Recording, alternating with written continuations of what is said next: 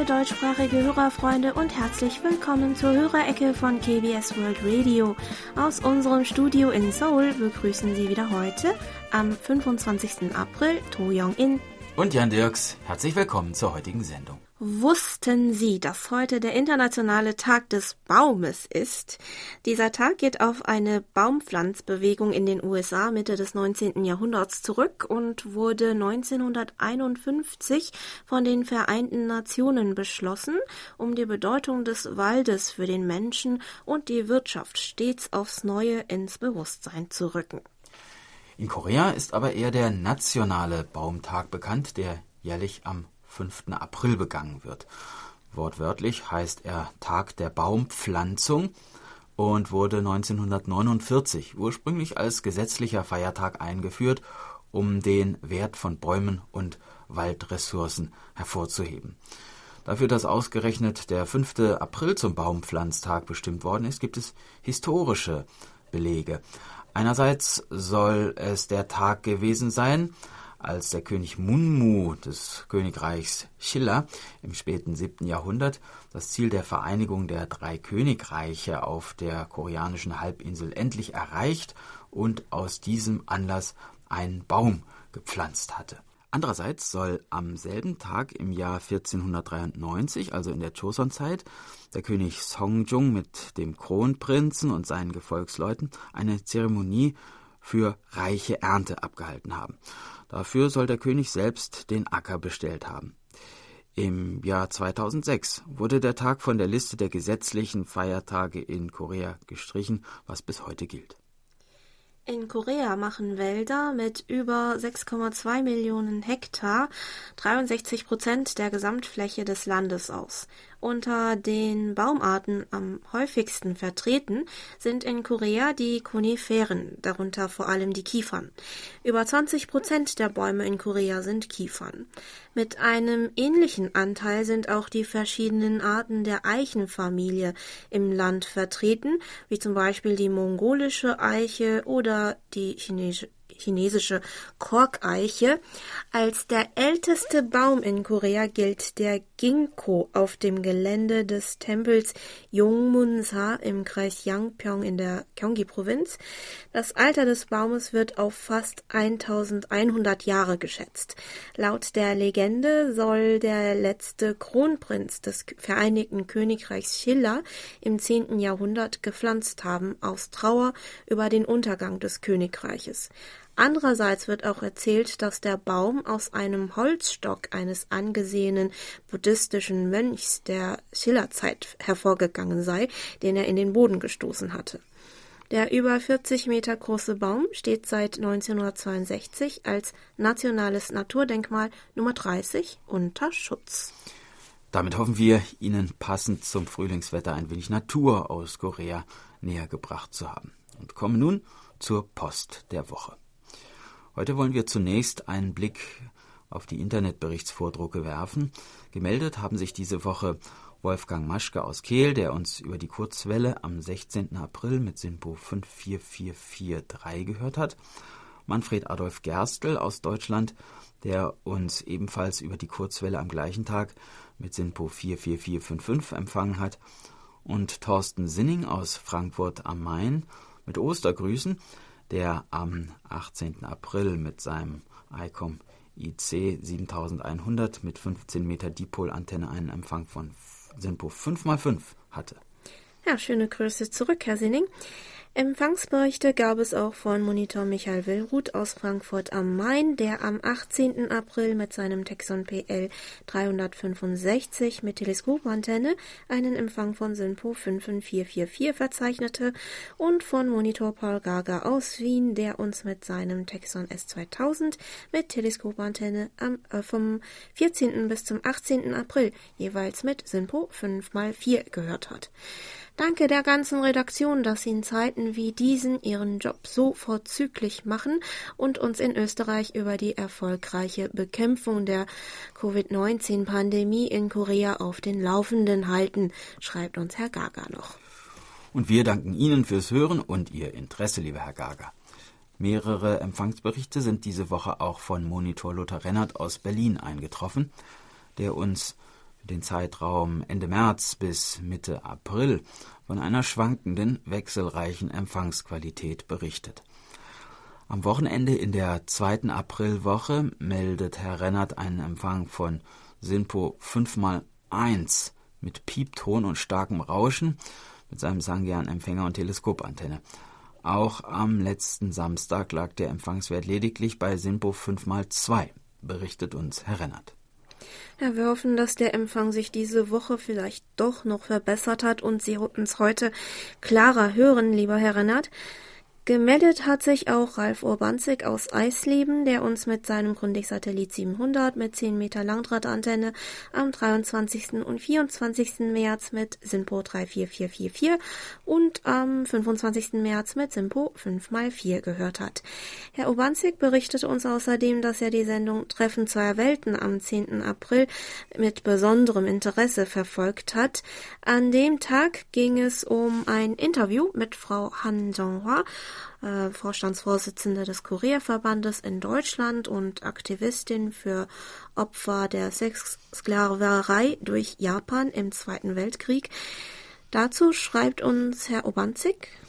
Das Interview mit Han Jong-ha im Programm Treffen zweier Welten hat bei mir tiefen Eindruck hinterlassen.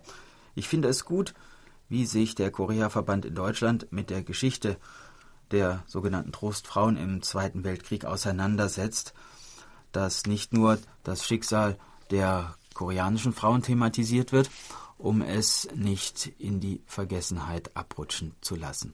Ganz besonders hat mich aber beeindruckt, wie Frau Han Jong-ha und der Korea-Verband auf der Basis der koreanischen Erfahrungen mit der Aufarbeitung dieses traurigen Themas sowohl die internationale als auch die aktuelle Dimension des Schicksals von Frauen in Kriegen und Konflikten aufzeigen. Vielen Dank für dieses fesselnde Interview im Programm von KBS World und vielen Dank an Frau Han Jong-ha für ihr Engagement. Ja, es gehört wohl zu den vielen Themen, die auch in Corona-Zeiten nicht in Vergessenheit geraten sollten. Die sogenannte Mittwochsdemonstration, die seit 1992 für die Lösung der Frage der Sexsklaverei der japanischen Armee wöchentlich in Seoul stattfindet, findet übrigens derzeit aufgrund der aktuellen Umstände nur online statt. Und es geht weiter mit der digitalen Post. Über unsere German-Adresse berichtete uns Monitor Herbert Jörger aus Bühl, dass er am 18. April mit seinem Grundig-Satellit 1000 und eingebauter Teleskopantenne einen Empfang von SINPO 5x5 verzeichnet hat. In Bezug auf die durchschnittlichen Urlaubstage der Koreaner und den Leistungsdruck bei koreanischen Schulkindern, worüber wir in der letzten Hörerecke gesprochen hatten, meinte Herr Jörger noch, Ihr Programm war sehr interessant und vielseitig. Erstaunt bin ich immer mit wie wenig Urlaub die Koreaner auskommen müssen. Auch an deutschen Schulen hat der Leistungsdruck zugenommen. Ja, was den Urlaub anbetrifft, ist die Einstellung zwischen Koreanern und Deutschen schon ziemlich anders. Vor ein paar Jahren musste ich einmal für einen Deutschen und seinen koreanischen Geschäftspartner dolmetschen und beim Abschied meinte der Deutsche, dass er ab nächster Woche in den Urlaub gehen würde. Als er dann noch sagte, dass er dieses Mal nur drei Wochen Urlaub genommen hat, war sein koreanischer Partner sehr verwundert, da er gewöhnlich nur ja, er und auch andere viele mhm. Koreaner gewöhnlich nur eine, eine Woche oder paar Tage Urlaub nehmen. Die Worte nur und drei Wochen passten aus seiner Sicht in dem Kontext überhaupt nicht zusammen. Ja, auch Dejan Berndt aus Erlangen fand diese Urlaubsgewohnheit der Koreaner interessant, so schreibt er uns. Bemerkenswert fand ich es, dass die Koreaner nur so wenig Urlaub haben. Aber ich denke, da sind wir Deutschen wohl im Vergleich zu anderen Ländern wirklich verwöhnt. Ich habe mich dabei gefragt, ob die Koreaner ihren Urlaub eher zu Hause oder im Ausland verbringen. Was sind denn beliebte Reiseziele bei koreanischen Urlaubern? In Deutschland, besonders in München, sind mir sehr viele chinesische und japanische Touristen aufgefallen, aber koreanische Touristen habe ich nicht wirklich getroffen. Äh, ja, aber München gehört schon zu den deutschen Städten, die auch Koreaner gerne besuchen, aber Europa zählt vor allem wegen der Entfernung und den damit verbundenen Kosten zu den vergleichsweise wenig besuchten Regionen von Koreanern, auch wenn viele europäische Länder als Traumreiseziel angegeben werden. Viele erfüllen sich in den Flitterwochen den Traum von einer Europareise, wenn sie ganz unbeschwert ein paar Urlaubstage mehr beantragen können als sonst. Die meisten reisen aber in Länder, die von Korea aus schneller zu erreichen sind, also vor allem in Asien, wie Japan, China, Vietnam und Thailand. In den letzten paar Jahren ist auch das Interesse am russischen Wladiwostok gestiegen, weil es nur wenige Flugstunden entfernt liegt und man dort wieder ein ganz anderes Flair hat als in Asien. Auch Inlandsreisen werden natürlich gerne unternommen. Beliebt sind die Hafenstadt Busan und die Insel Jeju, aber auch die Hauptstadt Seoul. Weiter berichtet uns Herr Berndt noch aus seinem derzeitigen Schulleben in Deutschland – das ihm gerade mehr Zeit fürs Radio hören lässt. So schreibt er uns Ich werde Ihnen die nächsten Tage auch weiterhin auf der Kurzwelle treu bleiben. Die Schulen bleiben für Abschlussklassen bis zum 20.04. und für alle anderen Schüler bis zum 4.05. in Deutschland geschlossen. Die bayerische Staatsregierung hat jedoch eine andere Regelung für Bayern eingeführt. Hier ist alles um eine Woche verzögert. Außerdem werden die Schulen dann nur schrittweise und unter strengen Hygienevorschriften geöffnet. Ich persönlich könnte mir sogar vorstellen, dass sie vielleicht dauerhaft, also bis zu den Sommerferien, die Ende Juli beginnen, geschlossen bleiben, aber das steht wohl noch in den Sternen. In Korea soll in der ersten Maiwoche entschieden werden, wann die Schulen mit ihrem regulären Unterricht, also Unterricht in den Klassenräumen, beginnen können. Dann wird sich auch klären, ob Präsenzunterricht in diesem Halbjahr überhaupt noch möglich ist. Vor allem für Schul- und Uni-Anfänger muss es wirklich komisch sein, die Mitschüler bzw. Kommilitonen zunächst nur online kennenzulernen und nicht wirklich zu Gesicht zu bekommen. Zum Thema Online-Unterricht bzw. Online-Vorlesung in Zeiten der Corona-Krise hat uns Nuri Streichert aus Hildesheim noch einmal gefragt, wie läuft der Unterricht in Korea ab? Können nur Studenten eine Vorlesung online beiwohnen oder könnten eventuell auch Nicht-Studenten den Unterricht ansehen? Braucht man ein, braucht man ein Passwort für den Zugang? Das ist wohl mhm. je nach Uni und Art der Vorlesung unterschiedlich gestaltet. Wie sieht es bei dir oder deiner Uni generell aus, Jan? Ja, also es kann nicht jeder teilnehmen. Das wäre ja noch schöner. Ich habe schon einige, einige Mal da Leute aus dem Unterricht verscheucht, die da nicht hingehörten und da Unruhe gestiftet haben. Oh, äh, ja, also es gibt so etwas wie Zugangswörter, aber die sind nicht so streng gesichert. Also mhm. das ist relativ äh, offen. Aber also das ist tatsächlich unterschiedlich. Äh, ge gestaltet, je nach äh, Art der Vorlesung und auch nach den Fachbereichen. Aber eigentlich mhm. ist das schon, äh, ja, man muss sich schon für den Unterricht anmelden und dann darf man zuhören. Gibt es aber dann für jeden Kurs ein äh, separates Passwort oder? Äh, also ich glaube, für meine Kurse ist das alles immer das gleiche Passwort. Also die haben dann Unterricht zu meinem äh, ja, okay. Achso, vielleicht je nach Dozent und Professor. Ja, ja, mhm. so, also ich, dem Passwort nachzuurteilen, was ich da immer eingebe, mhm. das, ist jedes Mal das Gleiche, also für mhm. die Studenten wohl auch, ja. Aber diese technischen Fragen, da muss ich gestehen, da kenne ich mich auch nicht so gut aus. Da geht auch äh, regelmäßig jede Menge schief. Das ist nicht so unkompliziert, wie man sich das mhm. wünscht. Ja, auch in Grund- und Mittel- und Oberschulen scheint es so zu laufen, dass sich jeder Lehrer und jeder Schüler für den interaktiven Online-Unterricht zumindest auf der vorbestimmten Online-Unterrichtsplattform ja mit Passwort einloggen müssen. Teilweise bekommen hm. sie, glaube ich, auch äh, bestimmte ähm, URL-Links äh, zugeschickt, damit sie sich hm. über diese ja. Adresse ähm, einloggen können. Herr Streichert hat uns dann auch seine Kommentare zu den E-QSL-Karten nochmal zugeschickt, wofür wir uns herzlich bedanken. Er schreibt uns, dass er die herkömmlichen QSL-Karten, die über den traditionellen Postweg äh, verschickt werden, aus folgenden Gründen bevorzugt. Erstens, E-QSL-Karten können ungewollt im Spam-Ordner verschwinden. Zweitens, sie können bei Rechnerabsturz oder Festplattenfehler gelöscht werden. Außerdem, schreibt er, habe ich keinen Drucker und kann diese nicht ausdrucken. Ich habe die Karten gerne im Briefkasten, da ich von Zeit zu Zeit mit Nachbarn spreche und dann auch mal die Karten präsentiere und für Staunen sorge. das ist natürlich ein wichtiger Grund. Und zuletzt, ein Empfangsbericht ist für mich die Wertschätzung für die Arbeit der Redaktion und alle Beteiligten. Ein Zeichen, dass wir DXer uns mit dem Gehörten auch beschäftigen, aus dem Gehörten viel über die Länder und deren Einwohner lernen. Darum mache ich mir die Arbeit des Berichteschreibens. Eine QSL-Karte sehe ich deswegen als eine Antwort per Brief und als eine Wertschätzung der Reaktion für die Arbeit am Bericht. Vielen Dank, Herr Streichert. Ihr Feedback werden wir auf jeden Fall bei der nächsten internen Besprechung weitergeben. Wir vermuten auch, dass viele der Hörerfreunde ihre Meinung teilen werden. Herr Streichert erzählte uns dann noch, dass er die Sendung unterwegs mit Musik immer noch sehr gerne hört, auch wenn die neue Rubrik mit den vielen aufeinanderfolgenden Hashtags manchmal etwas anstrengend zu hören sei.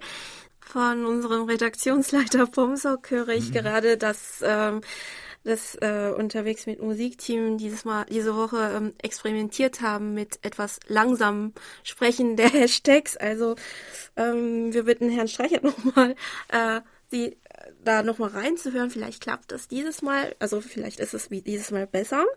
Ähm, Herr Streichert meinte noch zu der Sendung, durch die Sendung Unterwegs mit Musik hat es nach Davichi mit ihrem Song Unspoken Words ein weiterer Song einer koreanischen Band auf meine Festplatte geschafft. BTS mit Spring Day. Bei der Besorgung der Songs gibt es aber manchmal ein kleines Problem, so dass man immer ein wenig Glück braucht. Wenn ihr die Songs auf Deutsch ansagt, muss ich mir oft die Titel ins Englische übersetzen.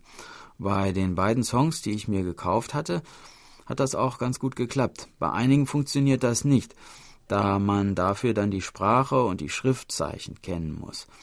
Könnte man die Playlist vielleicht auf der KBS Homepage als kleinen Service zum Nachlesen veröffentlichen? Spring Day auf Koreanisch Pumnal von BTS ist auch das Lied gewesen, über das ich mich mit BTS anfreunden konnte. Ähm, die Playlist der jeweiligen Sendung steht Ihnen übrigens auf der Homepage zur Verfügung. Sie werden sie unter dem Menüpunkt unterwegs mit Musik in der Programmleiste finden können, wobei die Liste zurzeit nur bis zur ersten Märzwoche veröffentlicht worden ist. Ähm, bei einigen Songs haben wir die Titel ins Deutsche übersetzt, aber wir werden schauen, ob wir nicht künftig auch die englischen Titel und die koreanischen Originaltitel hinzufügen könnten. Vielen Dank für Ihre Anregung, lieber Herr Streichert. Dann sind Herrn Streichert noch zwei Fragen in Bezug auf Jans Ausflugstipps von letzter Woche eingefallen. Und zwar, aus wie vielen Inseln besteht Südkorea? Gibt es in Südkorea mehr Inseln als in Nordkorea?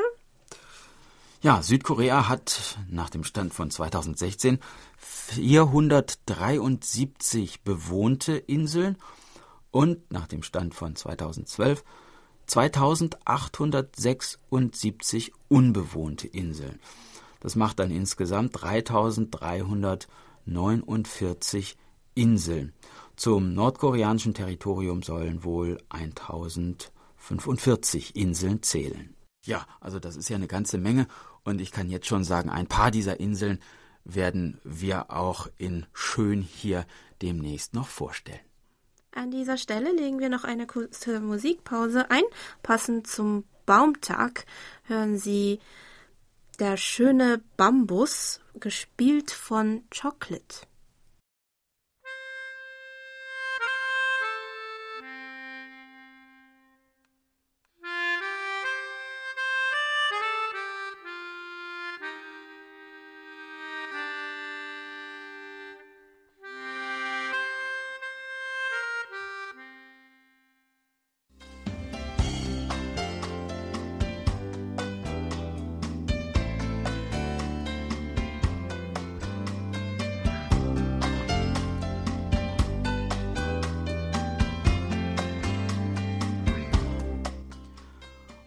Weiter mit den Medientipps. Auch diese Woche wieder ein großes Dankeschön an Monitor Erich Kröpke für ihre Zusammenstellung. Arte wiederholt gleich zweimal die beiden Folgen der südkoreanischen Naturdokumentation im Königreich der Ameisen. Zum Anfang der Woche am Montag, dem 27. April ab 15.25 Uhr und dann am Mittwoch, dem 29. April ab 9.25 Uhr. Damit sind die Fernsehtipps auch schon zu Ende. Es folgen zwei Radiotipps. Das Hörspiel Das Märchen vom unglaublichen Super Kim aus Pyongyang über die Entführung der Schauspielerin Cheon-hee nach Nordkorea gibt es noch einmal ebenfalls am Montag, dem 27. April zu hören. Dieses Mal auf 1 Live, dem ersten Radioprogramm des WDR um 23 Uhr. WDR 3 hat am Dienstag, dem 28. April um 20.04 Uhr das WDR 3 Konzert im Programm. In einer Aufnahme vom 24. Mai 2019 aus der Arts Center Concert Hall in Seoul gibt es ein Konzert mit dem KBS Symphony Orchestra unter Leitung von Joel Levy. Zu hören sind Werke von Stravinsky, Tschaikowski und Bartok.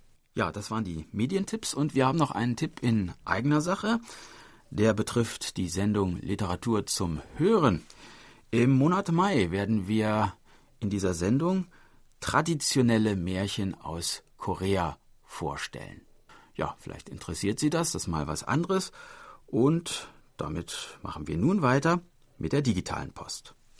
Ja, per E-Mail berichtete uns Monitor Walker Müller aus Hilden, dass er mit seinem Reuter RDR 50C mit 13 Meter Drahtantenne und dem T-King und Koch Antennentüner am 18. April einen Empfang von SINPO 54444 und am 19. April einen Empfang von SINPO 5x4 hatte und meldet sich aus dem Urlaub zurück. Mein Urlaub war arbeitsreich, aber sehr schön, meinte Herr Müller. Über Hörerfreund Harald Süß haben wir auch einen Empfangsbericht von Günter Trauenfellner aus Salzburg weitergeleitet bekommen. Ja, vielen Dank an die beiden Herren. Herr Trauenfellner konnte uns laut Bericht am 15. April mit seinem Texon PL 660 mit Teleskopantenne bei guter Empfangsqualität mit Simpo 5x5 hören. Dann hat uns auch ein Empfangsbericht von Erhard Lauber aus dem frühlingshaften Gierkhausen im Wittgensteiner Land wie Herr Lauber uns schreibt, erreicht, der uns am 18. April mit seinem Grundig-Satellit 700 mit Teleskopantenne mit SINPO 5x4 gehört hat. Herr Lauber fügt noch hinzu, ich hoffe, dass Sie sich noch alle bei guter Gesundheit befinden. Es ist schön, trotz dieser ernsten Zeiten Ihre Programme zu hören. Auch hier in Deutschland ist das gesellschaftliche Leben völlig zum Erliegen gekommen. Man soll möglichst zu Hause bleiben und sich maximal nur zu zweit treffen. Es ist daher eine gute Abwechslung, wieder etwas umfangreicher Rundfunkprogramme aus aller Welt zu hören und somit Nachrichten über die Corona-Lage in diesen Ländern zu bekommen. Da freuen wir uns, dass wir mit unserem Programm für etwas Abwechslung sorgen können. Gemeldet hat sich auch ähm, Franz Schanzer aus Schrems, der unsere Sendung am 18. April übers Internet verfolgt hat. In seiner E-Mail schreibt er uns noch, bei uns sind schon Lockerungen bei den Beschränkungen bedingt durch die Corona-Pandemie vorgenommen worden. Obwohl es noch Neuinfektionen gibt, sind zum Vergleich die Genesungen der Erkrankten wesentlich angestiegen. Die Zahl der Neuinfektionen ist rückläufig. Jedenfalls sind die Abhaltung von Veranstaltungen jeglicher Art bis 31. August ausgesetzt. Geschäfte wie Baumärkte haben neben den Lebensmittelgeschäften wieder offen, betreten darf man sie aber nur mit Masken und bei Einhaltung eines Sicherheitsabstandes. Ausgangsbeschränkungen bestehen noch weiter. Also kann man sich nur die Zeit zu Hause mit der Gartenarbeit vertreiben. Ich habe meinen Garten in Schuss gebracht, meine Antennenanlage für Funk und Empfang gewartet und verschiedene bereits länger aufgeschobene Arbeiten endlich erledigt. Auch vertreibe ich meine Zeit mit dem Schreiben eines Buchs. Oh, das klingt ja interessant. Äh, vielleicht können Sie uns ja später mal über das Thema Ihres Buches erzählen, lieber Herr Schanzer. Das würde uns doch interessieren. Dann haben wir noch einen Empfangsbericht mit einem langen Brief von Fritz Andorf aus Meckenheim erhalten. Bedanken möchte er sich vor allem bei der Redaktion und Monitor Bernd Seiser für die netten Wünsche zu seinem Geburtstag in der Hörerecke am 11. April.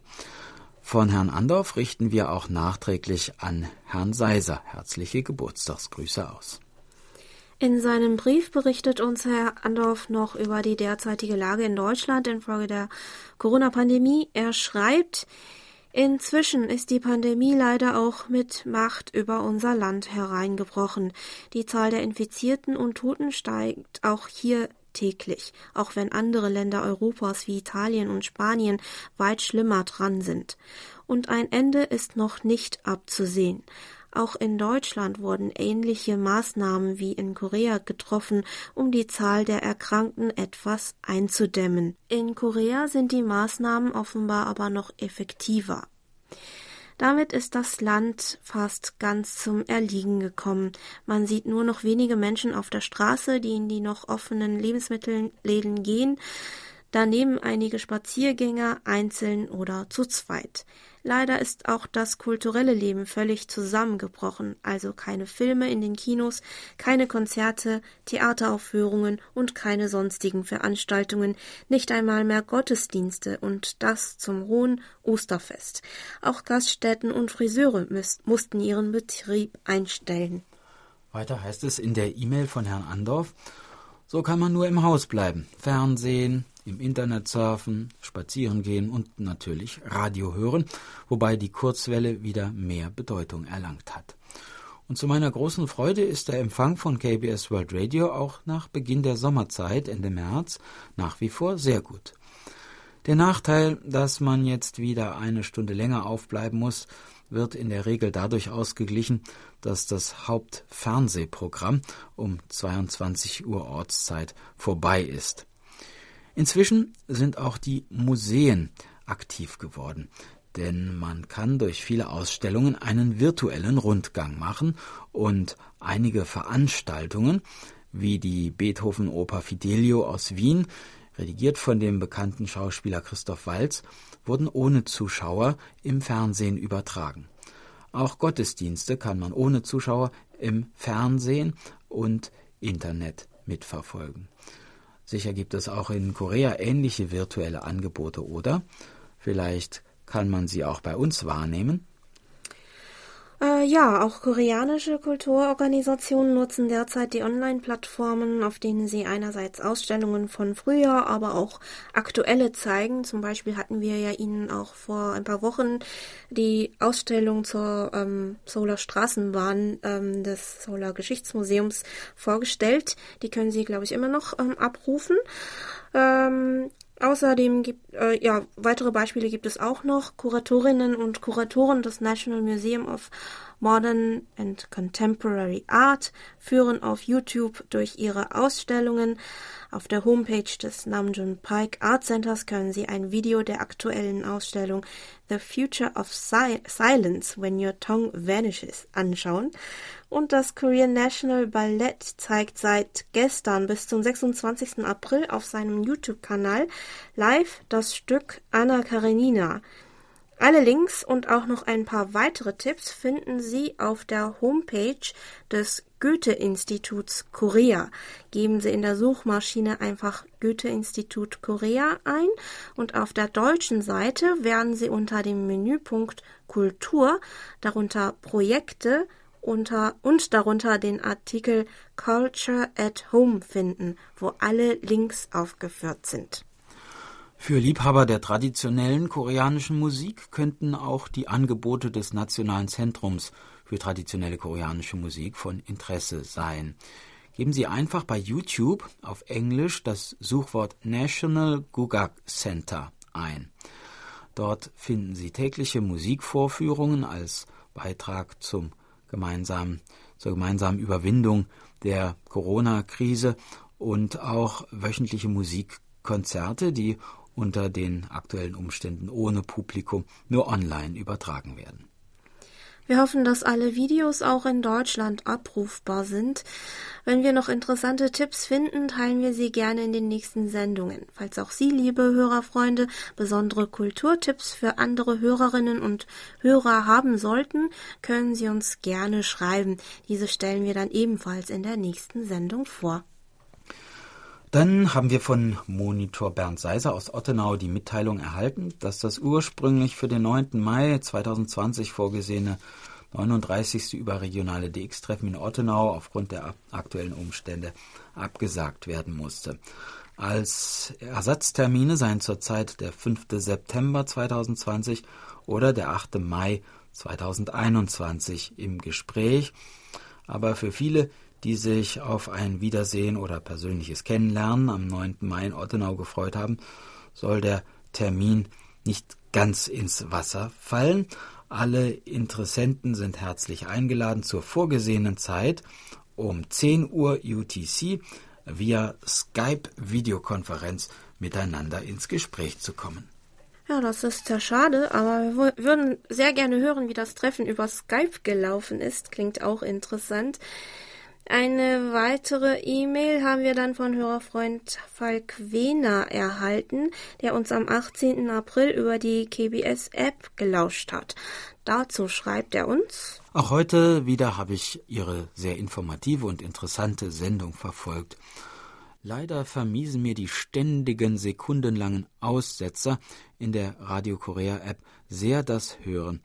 So konnte ich von den jeweils drei Antworten auf die Quizfragen stets nur zwei Antworten hören, der Rest wurde verschluckt. Das ist natürlich sehr ärgerlich. Ähm, Ihr Feedback leiten wir auf jeden Fall intern weiter, lieber Herr Wiener. Falls es noch weitere Vor- und Nachteile geben sollten, die Sie beim Nutzen der App ähm, ja, gefunden haben oder erlebt haben, können Sie uns gerne weiterleiten. Ähm, über Feedbacks freuen wir uns natürlich immer sehr. In der Zwischenzeit wollen wir Sie aber gerne darauf hinweisen, dass Sie die beiden Quizfragen und die Antwortbeispiele nun auch auf unserer Homepage in schriftlicher Form vorfinden, auch dieses Mal unter in eigener Sache. Aber wir wollen sie heute auch noch einmal in der Sendung vorlesen. Die Frage Nummer eins lautet, wie heißt Südkoreas Hauptaktienindex, in dem die größten südkoreanischen Aktiengesellschaften enthalten sind? Nummer A Kosmos, Nummer B Kostak, Nummer C Kospi. Frage Nummer zwei.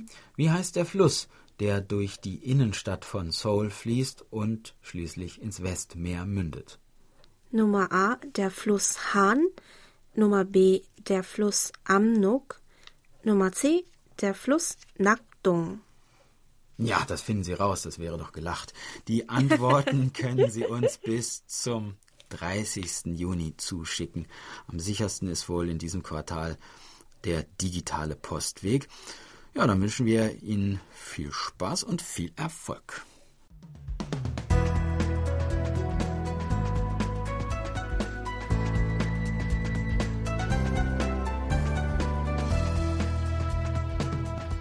Sie hören KBS World Radio mit der Hörerecke.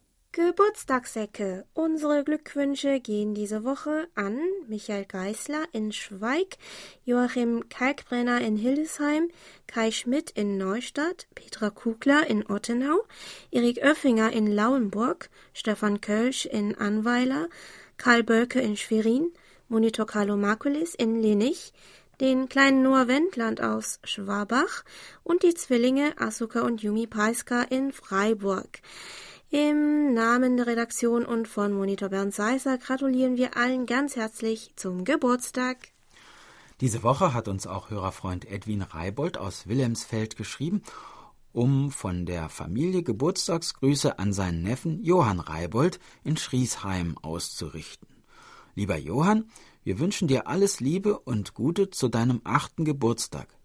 Wir hoffen, dass wir dich bald wieder persönlich sehen und mit dir wieder Dinge unternehmen können. Bleibe so, wie du bist. Liebe Grüße von Oma Marianne, Opa Andreas und Onkel Edwin. Und auch von uns alles Gute zum Geburtstag. Von Herrn Seisser richten wir außerdem auch Glückwünsche zum Hochzeitstag von Denise und Manuel Peiska vom 20. April aus, zu dem wir ebenfalls gratulieren. Unser Musikgeschenk für all die feierlichen Anlässe diese Woche lautet wie, Jan? Wir hören Promul Schätze, gesungen vom Duo Chasongo Tan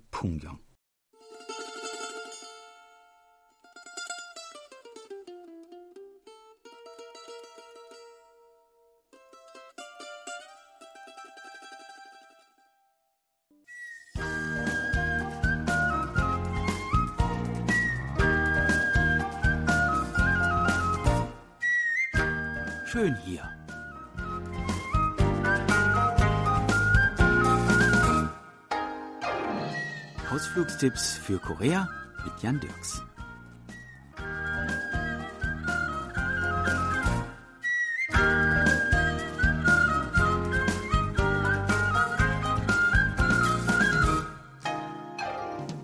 Heute begeben wir uns in die Provinz Nord-Cholla, und zwar nach Cheonju.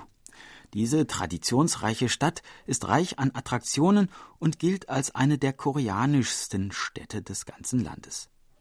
Ihre besondere Atmosphäre verdankt die Stadt vor allem dem im Zentrum gelegenen wunderschönen traditionellen Altstadtviertel, das nach den für das Viertel typischen Hanok-Häusern offiziell Hanok-Mael genannt wird und mit über 700 alten Häusern die größte zusammenhängende Altstadt Koreas darstellt. Wenn man hier in der Altstadt herumläuft, kommt man an vielen interessanten Orten vorbei. Da ist zunächst der königliche Schrein Gyeonggi-jeon. Er ist so etwas wie das Wahrzeichen und das Zentrum des Altstadtviertels. Er wurde im Jahre 1410, wenige Jahre nach Gründung der Joseon-Dynastie, für die Aufbewahrung des Ojin, des rituellen Porträtbildes des Dynastiegründers König Taejos, gebaut, der aus dieser Region stammte. Die Sterbetafeln des Königs und seiner Frau werden hier im Schrein Chogyong verehrt. Während des Imjin-Krieges wurde der Schrein teilweise zerstört. Die heute noch existierenden Gebäudestrukturen wurden im Jahr 1614 neu gebaut. Im Innern des Schreins sind die Porträts von König Taejo sowie nachfolgender Könige wie Sunjong, Choljong und Yongjun zu sehen. Auch die Sänften, mit denen die Sterbetafeln und andere Kostbarkeiten transportiert wurden, sowie verschiedene Tragen sind hier ausgestellt. Aufgrund des schönen Geländes, das den Schrein umgibt und sich harmonisch in die Umgebung einfügt, ist der Ort besonders bei Fotografen und auch als Drehort beliebt. Inmitten der traditionellen geschwungenen Dächer erhebt sich ein Gebäude, von dem man zunächst meinen könnte, dass es hier nicht so recht hingehört, weil es architektonisch ein wenig herausfällt. Es ist die Kathedrale von Jondong, die im Jahre 1914 im romanisch-byzantinischen Stil errichtet wurde. Hier, nur wenige Meter außerhalb des Stadttors Pungnamun, wurden einst die ersten christlichen Gläubigen Koreas von den damaligen Behörden hingerichtet. Das Fundament der Kirche soll auf Steinen stehen, die man von der Hinrichtungsstätte an der Stadtmauer hierher gebracht hat. Vor allem das Eingangstor und der Glockenturm bieten, besonders im Winter, einen wunderschönen Anblick. Sehenswert sind auch die farbenfrohen Kirchenfenster. Ebenfalls im Stadtzentrum liegt die Konfuzianische Akademie von Cheonju. In der Koryo- und Joseon-Dynastie übernahmen die Hangyo genannten konfuzianischen Privatakademien die Funktionen von Einrichtungen höherer Bildung. Die Gebäude, die man heute sehen kann, stammen aus dem 17. Jahrhundert. Zum Gelände gehören ein Konfuzius-Schrein, ein Lehrsaal, ein Archiv sowie die westlichen und östlichen Wohngebäude für die Studenten. Besonders sehenswert ist auch der über 400 Jahre alte Ginkgo-Baum, der würdevoll über das Gelände wacht. Auf einem Hügel über der Stadt wurde der Pavillon Omukdae errichtet. Er ist durch historische Überlieferungen im kollektiven Gedächtnis der Koreaner verankert. Im Jahr 1380 verjagte Yi Song-ge, der spätere Gründer der Joseon-Dynastie, ein japanisches Kontingent aus Namwon und hielt auf dem Weg zurück nach Norden ein rauschendes Siegesbankett in diesem Pavillon ab. Nach der Überquerung einer kleinen Brücke kommt man dann zum Pavillon Imukde, an dem ein Gedenkstein aus der Handschrift des 26. Königs der Joseon-Dynastie Kojong aufgestellt wurde. Das Anwesen Hagindang ist eines der bekanntesten in der ganzen Altstadt und das über 100 Jahre alte traditionelle Haus strahlt eine besondere Würde aus. Man kann hier auch übernachten. Und wenn man das tut, fühlt man sich gleich in das adlige Leben der späten Joseon-Dynastie zurückversetzt. Zu den traditionellen acht Sehenswürdigkeiten der Stadt Chonsu gehört auch der Pavillon Hanbyokdang, der in eine Klippe am Berg Sungam-san gebaut wurde. Vom Pavillon hat man eine wunderschöne Aussicht auf die Umgebung, weshalb der Ort über Jahrhunderte auch von vielen berühmten Gelehrten und Dichtern besucht wurde. Der Berg hinter diesem Pavillon, der Märtyrerberg Chimyongjasan, ist in Korea als heilige Stätte des Katholizismus bekannt. Hier wird das einzige zölibatäre Märtyrer-Ehepaar der Welt verehrt und am Gipfel gibt es eine Kirche. Aber auch ohne den religiösen Hintergrund bietet sich das Gelände mit seinen vielen Blumen und wunderschönen Wegen für einen entspannenden Spaziergang. Neben all diesen architektonischen und historischen Sehenswürdigkeiten kann man aber in Chonju vor allem noch etwas anderes erleben. Die traditionelle koreanische Lebensart, die hier in besonderer Weise gepflegt wird. Diesem Aspekt wollen wir uns in der nächsten Woche noch etwas näher widmen. Ich würde mich freuen, wenn Sie mich dann wieder begleiten. Tschüss und bis dann, sagt Jan Dirks.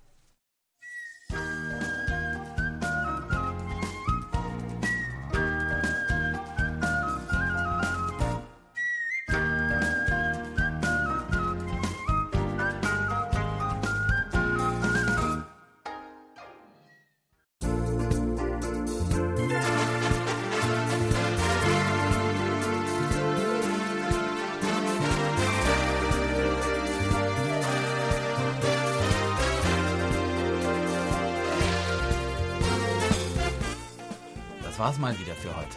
Vielen Dank fürs Zuhören. Noch ein angenehmes Wochenende wünschen Ihnen To Young In und Jan Dirks. Auf Wiederhören und bis nächste Woche.